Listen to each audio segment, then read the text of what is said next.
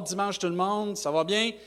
Un bon dimanche en, votre compagnie. On est béni de revenir chez vous de cette façon. On veut dire merci aussi à Samuel et à Nancy pour le temps de louange qu'on a eu. Comme vous avez pu voir, on a euh, pu adapter euh, la louange et on va pouvoir avoir de la louange, Dieu voulant, à toutes les semaines de cette façon-là. Merci aussi à toute l'équipe de louange, à tous ceux qui ont été euh, demandés, qui ont accepté de pouvoir enregistrer, pré-enregistrer des temps de louange pour qu'on puisse avoir des dimanches plus comme on était habitué avec la louange le dimanche matin puis ensuite la prédication. Ça veut dire que merci Seigneur pour toute notre équipe de louange qui s'implique. Puis sans plus tarder, on va aller dans la parole de Dieu. Ça veut dire qu'on va aller dans Philippiens chapitre 4. Si vous avez vos Bibles, juste de tourner dans Philippiens chapitre 4. Content de vous avoir ce dimanche. Ceux qui ne me connaissent pas, mon nom c'est pasteur David Chassé. Je suis le pasteur au Carrefour du Plein Évangile de Rimouski.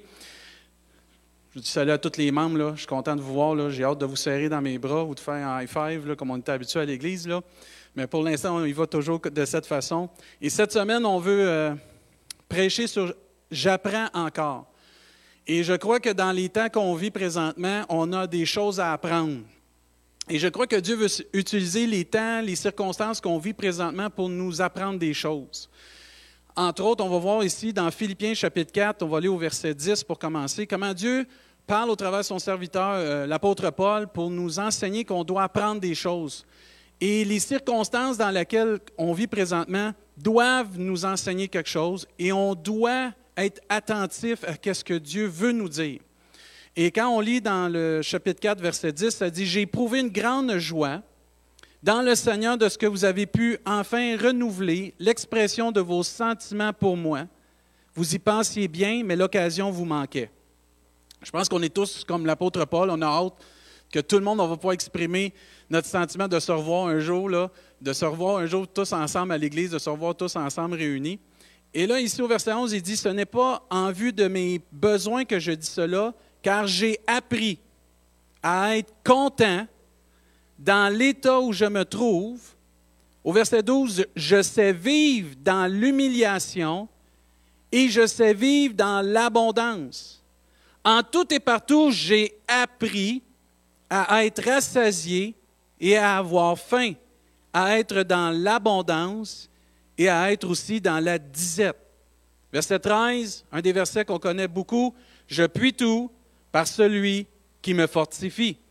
Cependant, vous avez bien fait de prendre part à ma détresse. Vous le savez vous-même, Philippiens, au commencement de la prédication de l'Évangile, lorsque je partis de la Macédoine, aucune Église n'entra en compte avec moi pour ce qu'elle donnait et recevait. Verset 16, Vous fûtes les seuls à le faire, car vous m'envoyâtes déjà à Thessalonique et à deux reprises de quoi pourvoir à mes besoins. Ce n'est pas que je recherche les dons, mais je recherche, ça c'est très important ce matin, le fruit qui abonde pour votre compte. Verset 18, J'ai tout reçu et je suis dans l'abondance. J'ai été comblé de biens en recevant par Épaphrodite, tout le monde le connaît celui-là, ce qui vient, ce qui vient de vous comme un parfum d'un bonne odeur un sacrifice que Dieu accepte et qui lui est agréable. Et mon Dieu, Amen, pourvoira à tous vos besoins selon sa richesse, avec gloire en Jésus-Christ, à notre Dieu. Et Père soit la gloire au siècle des siècles. Et tout le monde dit à la maison, Amen. On est béni. Et même dans la saison qu'on vit présentement, on doit apprendre des choses, on doit connaître des choses, on doit savoir des choses. Paul avait appris ici des choses. Il savait comment vivre dans son époque quand il était dans l'humiliation et quand il était dans l'abondance. Et on doit, malgré nos circonstances qu'on vit présentement, aller de l'avant, continuer d'avancer spirituellement, mais aussi d'avancer dans la vie de tous les jours. Ce n'est pas parce que notre environnement est arrêté qu'il faut vivre un désert spirituel ou vivre un désert de progression et de grandir personnellement c'est pas l'environnement qui détermine ma croissance, c'est mon désir d'aller de l'avant et mon désir de m'attacher à Jésus-Christ et de servir Jésus-Christ et de grandir avec Jésus-Christ qui devrait nous pousser à aller de l'avant et non l'environnement dans lequel on vit ou dans la circonstance qu'on vit. Parce que Paul dit j'ai appris des choses que je puis tout par celui qui me fortifie dans ce que je vis dans l'humiliation ou quand je vis dans l'abondance, peu importe. Et Dieu nous donne la capacité de vivre dans l'humiliation quand on en a moins, et nous donne aussi la capacité de vivre dans l'abondance aussi quand on en a plus pour pouvoir donner aux autres et pouvoir être un instrument entre ses mains. Il faut apprendre le contentement. Oh, ça, ce n'est pas un mot qu'on aime dire souvent, le contentement. De se contenter. C'est important d'apprendre à être content. Paul, il dit, euh, ici au verset 11, ce n'est pas en vue de mes besoins que je dis cela, car j'ai appris à être content. J'ai appris à être content dans l'état où je me trouve. Peu importe dans l'état où on se trouve présentement, dans l'humiliation, dans l'abondance, Dieu dit qu'il faut qu'on trouve le moyen d'être content. Et c'est Dieu qui nous donne cette capacité-là d'être content, de vivre dans le contentement, d'être satisfait avec ce qu'on a et dans l'état où on se trouve. Il y a juste Dieu qui peut faire ça. vous remarquez, dans le mot contentement, il y a le mot content. C'est hot, ça? Et le mot contentement veut dire, entre autres, être satisfait, peu importe. Être satisfait. C'est un état de joie qui éprouve une personne, c'est un état de satisfaction, le contentement. Peu importe dans l'état où je suis, il y a un état de contentement, de satisfaction. Je dois apprendre, on doit apprendre, peu importe qu'est-ce qui arrive en entour de, nous, de vivre dans le contentement et d'être content. Euh, vous avez dans le verset 4 du chapitre 4, Paul dit, Réjouissez-vous toujours dans le Seigneur. Je le répète, réjouissez-vous. Amen. Il dit toujours dans le Seigneur, il faut se réjouir. Et Paul dit, j'ai appris à être content et à être satisfait dans l'état que je me trouve. Il dit, je sais vivre dans l'humiliation. C'est exactement ce qu'il dit au verset 12. Je sais, j'ai appris à vivre dans l'humiliation et je sais vivre dans l'abondance. Il dit, je sais vivre quand j'en ai moins. Il dit, je sais vivre aussi quand j'en ai plus. Je sais vivre quand j'en ai moins dans l'humiliation parce que je me tourne vers Dieu puis je me confie en Dieu quand j'en ai moins. Et je sais vivre aussi dans l'abondance parce qu'à ce moment-là, je suis un instrument dans les mains de Dieu pour pouvoir pourvoir à des besoins de d'autres personnes. Et ces choses s'apprennent parce que Paul dit, je puis tout par celui qui me fortifie. Je peux, par la force de Dieu, être content quand j'en ai moins, et être content quand j'en ai plus. Moi, je dis amène à ça.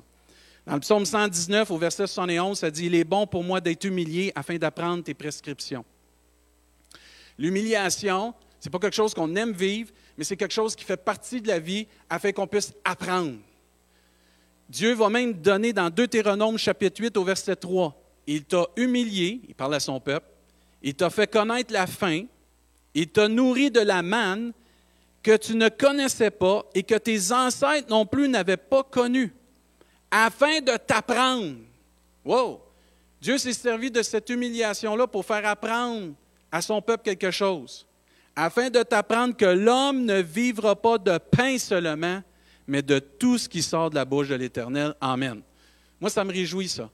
Que Dieu veut utiliser des situations dans lesquelles on vit pour qu'on puisse apprendre. Toute chose concourt au bien de ceux qui aiment Dieu, de ceux qui sont appelés selon son dessein, dit l'Éternel. Et il faut apprendre à vivre dans l'humiliation. Pour apprendre, il faut avoir de l'humilité. Quelqu'un qui n'a pas d'humilité apprendra pas parce qu'il sait tout, il connaît tout, mais ça prend de l'humilité pour pouvoir apprendre. Il faut apprendre à vivre dans l'humilité pour pouvoir apprendre et comprendre ce que Dieu veut nous enseigner. Il faut de l'humilité pour connaître que je ne sais pas tout, je ne connais pas tout, puis je ne peux pas tout. Et l'humiliation aussi, puis l'humilité est là pour apprendre aussi que je dois compter sur Dieu, puis apprendre à me confier en Dieu. Je ne sais pas si vous avez vécu ça à l'école. Euh, la plupart d'entre nous, on a fait des exposés orales, ou la plupart, vous avez peut-être essayé de prêcher à un moment donné, et là, vous vous préparez, puis là, vous priez, ou peu importe, euh, vous vous préparez ou vous ne vous préparez pas, puis à un moment donné, vous arrivez, vous faites votre exposé oral, puis ça ne va pas bien. Vous êtes rouge, en sueur, vous postillez, euh, vous arrosez toute la première rangée de toute votre salive, peu importe, ça ne va pas bien, vous oubliez vos notes, le PowerPoint ne va pas bien. Vous vivez une humiliation. Mais cette humiliation-là, qu'est-ce qu'elle va faire? Elle va nous apprendre la prochaine fois, là, je vais me préparer comme il faut. Mes notes vont être placées, mon PowerPoint va être comme il faut. Je vais me prendre une bouteille d'eau, je vais manger de la gomme peut-être avant, je vais réfléchir à ce que je vais dire. Mais cette humiliation-là frappe l'orgueil. Puis l'orgueil en prend un coup. Mais l'humiliation qu'on vit amène une sagesse, une connaissance, un apprentissage. Puis c'est tellement précieux cet apprentissage-là parce qu'après ça, on ne fera pas les mêmes erreurs. Et on se positionne aussi dans le milieu spirituel de cette façon pour pouvoir dépendre de Dieu, au lieu de dépendre de nos propres moyens. Est-ce qu'on va être des auditeurs oublieux? Je prie que non, avec tout ce qu'on vit présentement comme Église, et je parle surtout à notre Église, le Carrefour du Plein Évangile, à tous les membres que j'aime beaucoup, que je vous sers, puis je vous envoie un gros hug. Est-ce qu'on va être en mesure d'apprendre de tout ce qu'on vit présentement? Est-ce qu'on va être en mesure, une fois que tout ça va être passé, que si on a vécu un temps d'humiliation ou un temps d'abondance, qu'on va avoir appris à, être content dans l'état qu'on est, puis on va avoir appris encore de Dieu, qu'on ne fera pas les mêmes erreurs, qu'on ne viendra pas peut-être à cette consommation ultime qu'on avait ou à cet agenda qui était trop rempli, qu'on n'avait plus de temps pour Dieu, plus de temps pour la famille. Est-ce qu'on va être, on va être en mesure d'apprendre qu'on doit vivre dans l'humiliation, puis d'être content avec le peu qu'on a, puis d'être content aussi quand on, en a beaucoup, pouvoir donner aux autres. Est-ce qu'on va avoir appris de tout ce qu'on vit présentement ou ça, va juste être quelque chose qui va être passager pour on n'aura rien retenu? Moi, je crois que Dieu veut qu'on retienne quelque chose. Moi, je crois que Dieu veut qu'on apprenne quelque chose, qu'on revienne à la base de ce qui est important. Dieu est en train d'épurer, je le crois de tout mon cœur, nous ramener à les priorités d'importance dans nos vies. Dieu en premier, notre famille, après ça nos ministères, puis tout ce qui découle après ça. Il y a une hiérarchie de priorités qui doit être vécue par chaque enfant de Dieu. Et je prie que les mauvaises habitudes qu'on avait avec tout ça puissent disparaître et tout ce qui est bon qu'on est en train d'apprendre, qu'on le garde précieusement dans notre cœur et que ça devienne une ligne directrice pour le futur. Parce qu'il faut être ouvert à apprendre de Dieu. Il faut laisser Dieu nous changer, il faut laisser Dieu nous, aider à grandir en apprenant à être content et en apprenant dans le contentement, dans le peu qu'on a et dans l'abondance qu'on a, peu importe, afin que Dieu accomplisse son plan dans notre vie. Dieu ne nous a pas donné sa parole, que ce soit juste une lecture euh, de soir là, à côté là, de notre lit, puis on met ça, c'est une belle petite lecture avant de s'endormir. Non, la parole de Dieu est là pour nous guider. La parole de Dieu est là pour amener la vie en nous, frères et sœurs. C'est le pain de vie en passant. La parole de Dieu est là pour nous diriger. Elle est même le miroir qui va refléter la condition de qui on est, de comment on est. Et c'est ça qui est important parce que ce miroir-là va dire, David, dans ta vie, ça, c'est pas bon, retire-le.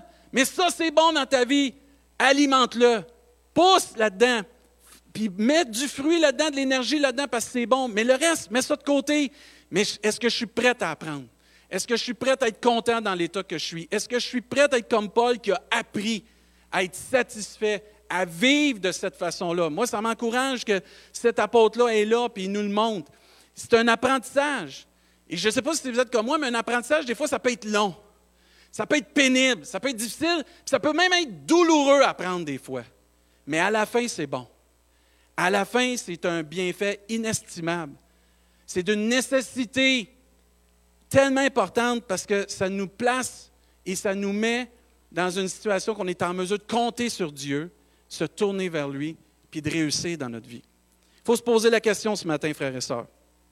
Et toi qui écoutes, là, pose-toi la question, qu'est-ce que tu dois apprendre personnellement de tout ce qu'on vit présentement? Qu'est-ce que tu dois apprendre? Qu'est-ce que Dieu veut te montrer? Qu'est-ce que Dieu veut me montrer? Comment je dois m'adapter?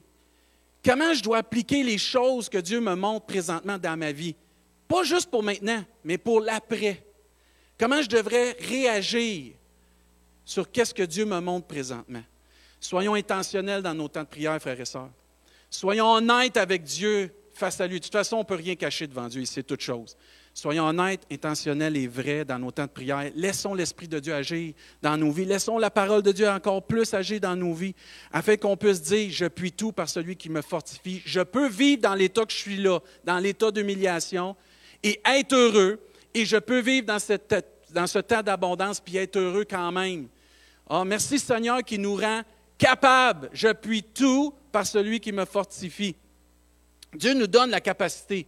Moi, je, rends grâce à Dieu parce qu'il nous donne le vouloir et le faire. La capacité d'être content, de vivre dans le contentement. Amen. Pas dans la surconsommation, mais dans le contentement. Je, suis content dans l'état que je suis. Amen. Je suis content dans mon mariage. Gloire à Dieu. Ma femme a dit sûrement gloire à Dieu à la maison. Je suis content euh, de, l'église dans laquelle je suis parce que Dieu me bénit. Je suis content de pouvoir travailler à la maison. Je suis content d'être une mère au foyer. Je suis content de mes enfants. Je suis content, peu importe, je suis content de qu'est-ce que Dieu me donne. Je peux être content parce que Dieu nous donne la force.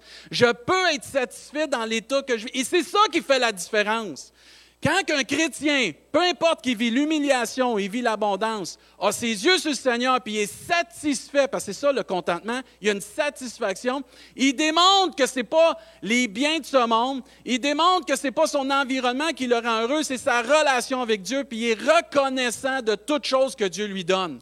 Et c'est ça que Dieu veut atteindre. Et c'est ça que Dieu veut nous enseigner ce matin. On a encore des choses à apprendre, à être heureux puis à être content dans l'état qu'on vit parce qu'on est capable d'être heureux. Tu dis, Pasteur David, c'est impossible de je heureux dans cet état-là. Oui, c'est possible. Parce que je puis tout par celui qui me fortifie. Dieu peut te donner, peut et veut nous donner la capacité si nous, on le désire, par exemple. Je ne crois pas qu'on ne peut pas changer. Euh, je ne crois pas qu'on ne peut pas s'adapter, puis je ne crois pas aussi qu'on ne peut pas euh, apprendre. Je crois de tout mon cœur que l'enfant de Dieu peut s'adapter à toute situation à cause de Dieu. Je crois aussi qu'on peut changer dans toutes les situations par la grâce de Dieu, par la force que Dieu nous donne. Et je crois aussi qu'on peut apprendre encore aujourd'hui, même les plus vieux chrétiens, là, que vous êtes là, que vous nous écoutez, là, on est content de vous avoir dans l'Église. On peut apprendre encore, même si ça fait 35 ans qu'on est avec le Seigneur, 50 ans que vous êtes avec le Seigneur. On peut apprendre encore des choses de Dieu parce que Dieu nous donne la capacité. C'est lui qui nous fortifie, puis c'est lui qui veut agir dans nos vies. Et moi, je rends grâce à Dieu. Ouais, mais pasteur, tu ne sais pas dans quel état je suis né, dans quel milieu je suis né, tu ne sais pas mon passé. Je veux juste parler un peu de ça. Là. Notre passé, écoutez bien, là, notre passé ne détermine pas notre futur. Et notre passé n'est pas garant de notre futur. Quand tu es en Jésus-Christ et quand tu as une relation avec Dieu, Amen. J'écoutais un chant cette semaine, euh, puis ça m'a tellement béni, puis il y a une phrase dans ce chant-là qui disait C'est la grâce de Dieu maintenant parce que cette personne-là a une relation avec Dieu. Il dit, c'est la grâce de Dieu maintenant qui écrit l'histoire de ma vie. Amen. Ce n'est pas mon passé. C'est la grâce de Dieu qui écrit maintenant l'histoire de ma vie. Parce que tout ce qu'on a, c'est par grâce. Dites Amen. Ah, c'est merveilleux. Tout ce qu'on a, c'est par grâce. Et il disait que la grâce de Dieu peut réécrire ta vie si tu le désires. Amen. Et si tu es quelqu'un qui ne connaît pas encore Jésus-Christ comme ton sauveur ou que tu n'as pas encore donné ta vie ou mis ta confiance en Dieu, si tu désires que la grâce de Dieu réécrive ta vie, puis que ton passé ne vienne plus te hanter, puis ne vienne plus venir toucher ton futur et ton présent, mets ta confiance en Dieu. Accepte la grâce de Dieu pour ta vie. Parce que la grâce de Dieu va changer ta vie. La grâce de Dieu va réécrire ta vie. Parce que la grâce de Dieu, c'est l'amour de Dieu, c'est quelque chose qu'on ne mérite pas, mais c'est quelque chose de tellement extraordinaire. Tu as juste à mettre ta confiance en Dieu ce matin. Et la parole de Dieu nous enseigne qu'on est capable de vivre ce qu'on vit parce que Dieu nous donne la force, mais aussi parce qu'on a un cœur nouveau. Dieu change nos cœurs. Dieu renouvelle nos pensées, ça nous dit. Dieu change nos pensées. Même la Bible nous dit quand on est en Jésus-Christ, puis qu'on vient à Jésus-Christ, on est une nouvelle créature. Les choses anciennes sont quoi? Dites-le à la maison? Passées. Ils sont devenues quoi? Nouvelles. Amen. C'est fini. C'est nouveau en Jésus-Christ. Gloire à Dieu. Et Dieu guérit nos cœurs, Dieu guérit nos âmes, ça nous dit même qu'il restaure nos âmes. C'est-à-dire, dans l'état où je suis présentement, comme enfant de Dieu, malgré tout ce qu'on vit présentement, tout ce qu'on entend là, je peux être content par celui qui me fortifie. Je peux vivre le contentement par celui qui me fortifie ce matin. Je peux l'apprendre.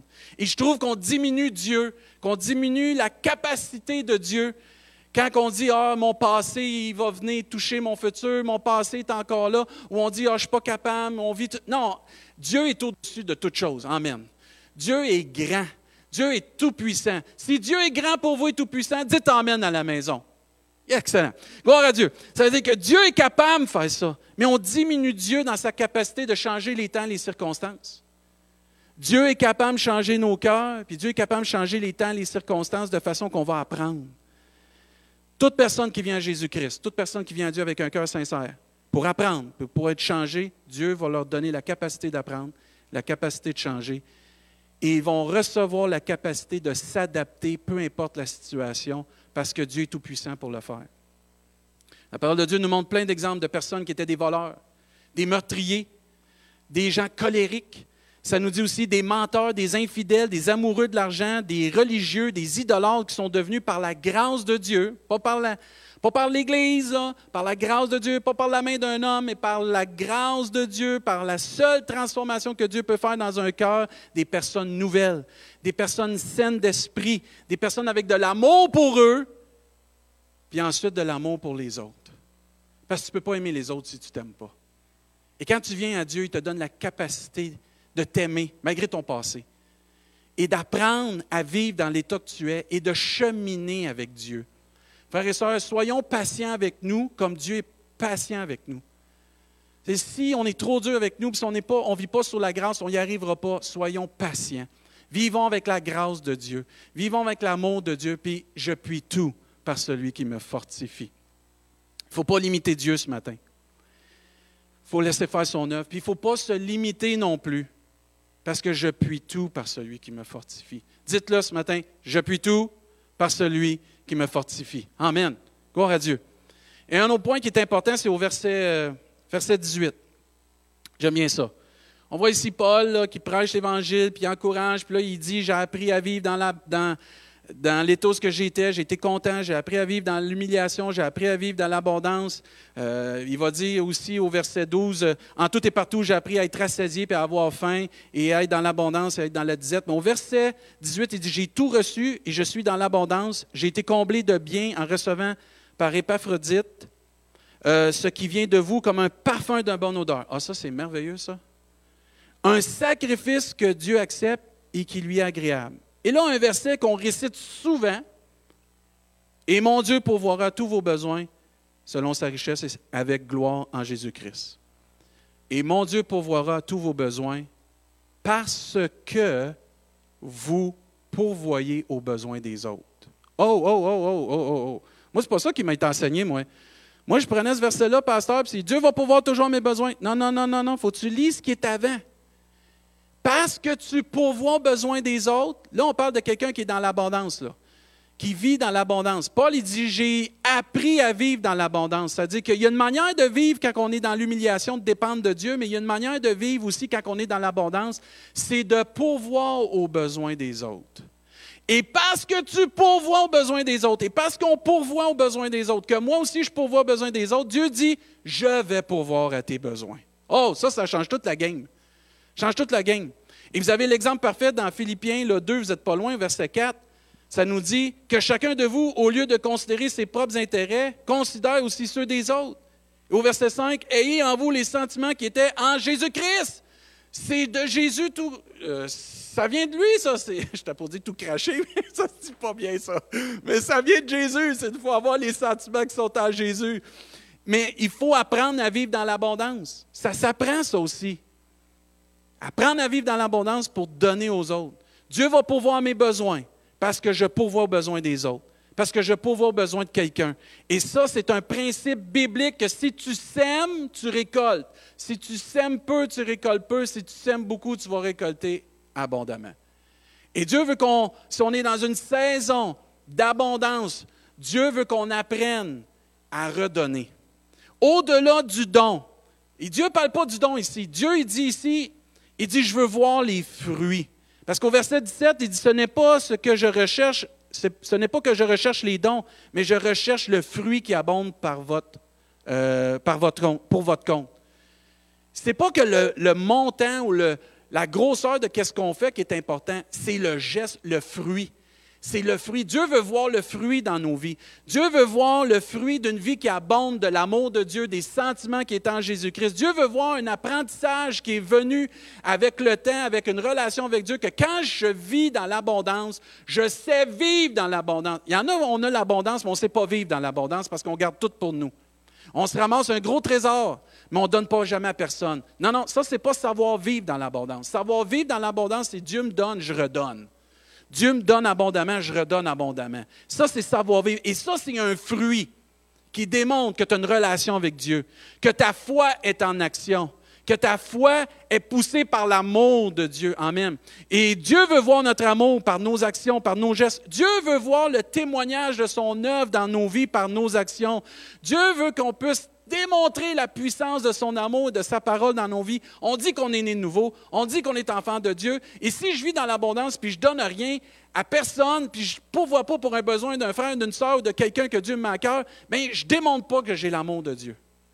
Mais si je le fais, par exemple, wow, là, je démontre tout l'amour de Dieu parce que Dieu est généreux. Parce que Dieu, lui, donne abondamment. Dieu, il donne avec abondance. Souvenez-vous d'Abraham. Abraham, il a eu son fils, Isaac, puis à un moment donné, Dieu dit, je veux que tu me le redonnes.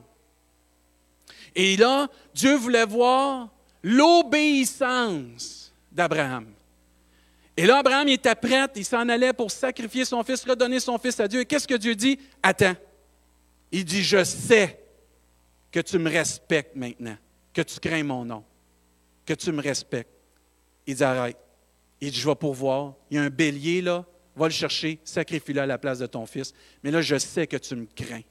Et il y a peut-être des gens, vous vivez dans l'abondance, que Dieu veut savoir si vous avez la crainte de Dieu, le respect de Dieu, que Dieu est encore premier et que vous ne mettez pas votre confiance dans vos biens matériels, ou on ne met pas notre confiance dans nos biens matériels, ou on ne met pas notre confiance dans notre compte en banque, mais on met notre confiance en Dieu. Et notre amour est pour donner à notre prochain. L'obéissance à la demande de Dieu est tellement importante. C'est un geste d'obéissance de donner quand Dieu nous le demande. Et l'attitude aussi dans laquelle je vais donner est important. Si je donne avec une attitude qui n'est pas de joie, qui n'est pas d'allégresse, qui n'est pas de reconnaissance, ça ne sert à rien. Dieu voit l'attitude aussi. Et l'attitude et l'obéissance vont démontrer, comme on disait tantôt, le fruit dans nos vies. De comment on vit notre amour avec Dieu et de comment elle est notre relation avec Dieu. Qu'est-ce que Dieu désire voir de moi aujourd'hui? Posons-nous cette question. Dans cette saison, peut-être que je vis d'abondance, qu'est-ce que Dieu désire que je puisse faire avec ce qu'il me demande de faire? La Bible nous enseigne dans Jean chapitre, 15 euh, au verset 8, vous, si vous portez beaucoup de fruits, c'est ainsi que mon Père sera glorifié et que vous serez mes disciples. De donner, quand Dieu nous demande de donner pour quelqu'un qui est dans le besoin, c'est de démontrer un fruit et c'est de démontrer qu'on est un disciple de Jésus-Christ et que Dieu soit glorifié. Dieu veut voir des fruits en abondance dans nos vies. Dieu veut qu'on apprenne à savoir vivre dans l'abondance, qu'on apprenne encore que l'œuvre qui est, accomplie dans nos vies, la bénédiction qu'il nous donne, que la faveur qu'on a peut-être sur notre vie présentement dans cette saison, parce que tu peux vivre une saison que la faveur de Dieu sur toi, là, mais que ça vient de Dieu, ça ne vient pas de tes ça ne vient pas de autre chose que Dieu, parce que Dieu bénit. Si ma vie porte du fruit, elle va démontrer ma relation avec Dieu, mon obéissance à la parole de Dieu, ma soumission à la volonté de Dieu, et que Dieu a toute la place dans ma vie. Amen.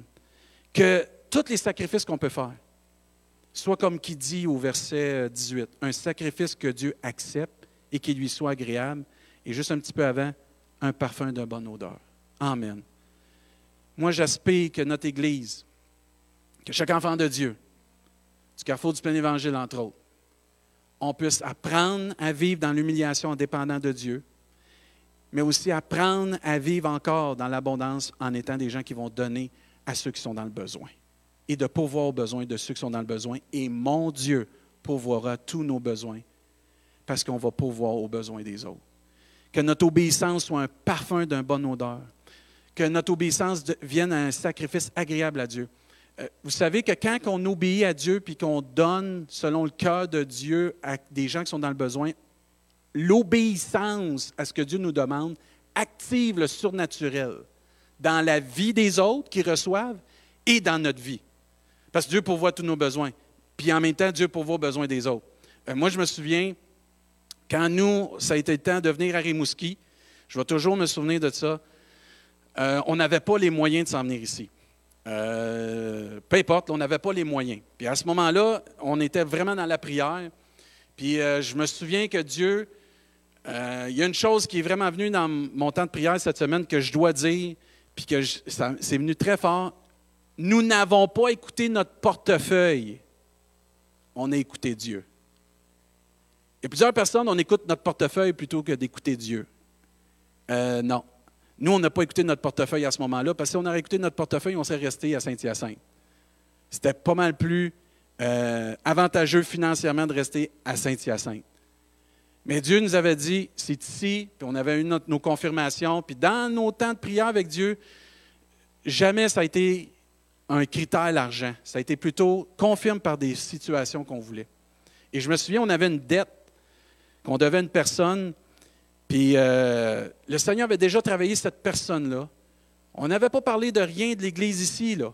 Puis à un moment donné, pas longtemps avant qu'on prenne notre décision, pas longtemps, on avait même pris notre décision, excusez, on avait pris notre décision. Et Dieu avait honoré notre décision parce que cette personne-là nous a remis notre dette au complet. Quand tu obéis à Dieu, puis tu mets Dieu en premier dans ta vie, le surnaturel de Dieu, il existe. Puis Dieu peut pourvoir à tous les besoins, selon sa richesse et sa gloire. Et Dieu pourvu. Nous, on est arrivés, puis quand cette personne a dit, je vous remets votre dette au complet, ça venait encore plus de confirmer qu'on était à notre place de venir ici, puis on était bénis. Et je me souviens, mon père, quand on avait, cinq enfants chez nous, et à un moment donné, mon père, il vivait une saison qui était dans l'humiliation, qu'il en avait moins. Et à un moment donné, il priait, priait, priait, priait, priait Dieu. Priait Dieu pour que. Il n'y avait pas d'argent pour acheter de l'épicerie. Il n'avait pas d'argent. Puis à un moment donné, Dieu, dans son amour, il priait, lui, puis il y a quelqu'un qui a eu à cœur de venir porter une épicerie. Il a frappé à la porte, puis il a dit euh, Mon papa s'appelle Gérard. Et Gérard, il dit J'ai à cœur de faire une épicerie pour vous. Ça répondait à son besoin. Quand tu obéis, quand tu es dans une saison d'abondance, tu actives le surnaturel dans la vie de quelqu'un parce que Dieu pourvoit, mais tu vas activer aussi le surnaturel dans ta vie parce que Dieu va continuer de pourvoir pour que tu puisses donner à d'autres. Mais il ne faut pas écouter notre portefeuille. Il faut écouter la voix de Dieu. Si on se fierait à toutes les circonstances qu'on a en entour de nous, jamais qu'on aiderait quelqu'un ou on ne serait pas porté à aider quelqu'un. On voudrait tout garder notre argent pour nous. Ce n'est pas comme ça que ça marche. Dieu, il ne nous dit pas de regarder aux circonstances. Dieu nous dit de l'obéir puis de regarder à lui. Exemple biblique, on va tourner dans 1 roi, chapitre 17 pour terminer. 1 roi, chapitre 17. Une femme qui avait toutes les raisons de ne pas donner, de ne pas pourvoir aux besoins de quelqu'un, de ne pas pourvoir à quelqu'un qui était dans le besoin. Elle avait toutes les raisons. Il y avait une famine, il y avait une sécheresse, il n'y avait rien. Le, le, pays était en sécheresse, il y avait une famine, et Dieu lui demande de donner ce qu'elle lui reste en plus. Elle vit dans un temps d'humiliation, et Dieu lui demande de donner ce qu'elle lui reste. Elle a le choix, là. Et si elle regarde aux circonstances en entour d'elle, elle va dire non, ça ne marche pas. Mais là, elle a fait confiance au Seigneur. Et je pense que la plupart d'entre vous, vous allez comprendre c'est qui. C'est la veuve de Sarepta. Et on lit dans 1 roi chapitre 17, on va commencer à lire au verset 8. C'est-à-dire, alors la parole de l'Éternel lui fut adressée, on parle du prophète Élie, en ces mots, Lève-toi, va à Sarepta, qui appartient à Sidon, et demeure là. Voici, j'ai ordonné à une femme veuve de te nourrir. Il se leva, il alla à Sarepta. Comme il arrivait à l'entrée de la ville, voici, il y avait là une femme veuve qui ramassait du bois. Il l'appela et dit, Va me chercher, je te prie, un peu d'eau dans un vase afin que je boive. Au verset 11, elle alla en chercher et l'appela de nouveau. Il l'appela de nouveau, il dit, Apporte-moi, je te prie, un morceau de pain dans ta main. Elle lui répondit, L'Éternel, ton Dieu est vivant. Ah, ça, j'aime ça. Je n'ai, mais c'est le reste, ça n'a pas de l'air euh, à coordonner avec. Hein. Je n'ai rien de cuit, je n'ai qu'une poignée de farine dans un pot et peu d'huile dans une cruche. Et voici, je ramasse deux morceaux de bois, puis je rentrerai et je préparerai cela pour moi et pour mon fils. Nous mangerons après quoi nous mourrons. C'est la réalité, là. Elle était pour mourir, elle dit c'est fini, il y a une sécheresse, mais on a ça, là. C'est fini, puis toi, tu me demandes ça. Élie lui dit au verset 13, Ne crains point, Amen. Ne crains point, rentre, fais comme tu as dit. Seulement prépare-moi d'abord avec cela un petit gâteau et tu me l'apporteras et tu en feras ensuite pour toi et pour ton fils. Amen. Car ainsi parle l'Éternel. Ah, ça, j'aime ça. Quand tu obéis à Dieu, c'est parce que Dieu t'a donné une parole. Tu n'y vas pas par les sentiments, tu n'y vas pas par, euh, par pitié, tu y vas par obéissance. C'est exactement ce que cette femme a fait. Et c'est exactement ce que Élie a fait, parce qu'Élie s'est dirigé vers cette femme-là. Et Dieu lui a dit de faire quelque chose de spécifique. Et là, Dieu parle à cette femme. Il lui dit, ne crains point, rentre, fais comme tu as dit, seulement prépare-moi d'abord avec un petit gâteau et tu me l'apporteras et tu en feras ensuite pour toi et pour ton fils, car ainsi parle l'Éternel, le Dieu d'Israël, la farine. Ah, ça, c'est merveilleux. Ça, c'est le surnaturel quand on obéit à Dieu. Si vous croyez au surnaturel de Dieu, dites Amen. Moi, je crois à ça, Amen. Il dit, car ainsi parle l'Éternel, le Dieu d'Israël, la farine qui est dans le pot ne manquera point. Et toutes les mamans disent Amen, c'est merveilleux ça. Et l'huile qui est dans la cruche ne diminuera point jusqu'au jour où l'Éternel fera tomber de la pluie sur la face du sol. Amen. Elle a là. Et elle fit selon la parole d'Élie qui avait prononcé une parole du Seigneur. Et pendant longtemps, elle eut de quoi manger. Amen. Souvenez le verset, fais de l'éternel tes délices, va te donner ce que ton cœur désire. Mets en lui ta confiance et il agira.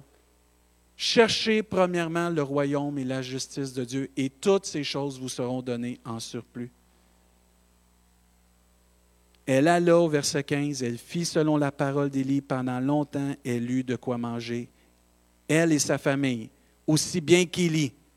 La farine qui était dans le pot ne manqua point, et l'huile qui était dans la cruche ne diminua point, selon la parole que l'Éternel avait prononcée par Élie. Dites Amen. Ah, c'est merveilleux. Gloire à Dieu pour cette promesse que Dieu va pourvoir à nos besoins parce que nous, on pourvoit aux besoins de quelqu'un. Parce que nous, on obéit. Soyons vraiment des, des personnes qui croient en Dieu, qui croient en ses promesses, qui apprennent, frères et sœurs, à vivre dans l'humiliation et qui apprennent à vivre dans l'abondance. Hébreu 13 au verset 5 nous dit que votre conduite ne soit pas guidée par l'amour de l'argent. Toi, là, qui, qui écoutes cette prédication, tu as une décision importante à prendre dans ta vie, là, que l'amour de l'argent ne guide jamais tes décisions. Mais que l'amour pour Dieu guide tes décisions, guide nos décisions. Parce que Dieu dit que votre conduite ne soit pas guidée par l'amour de l'argent. Contentez-vous de ce que vous avez. Soyez satisfait de ce que vous avez.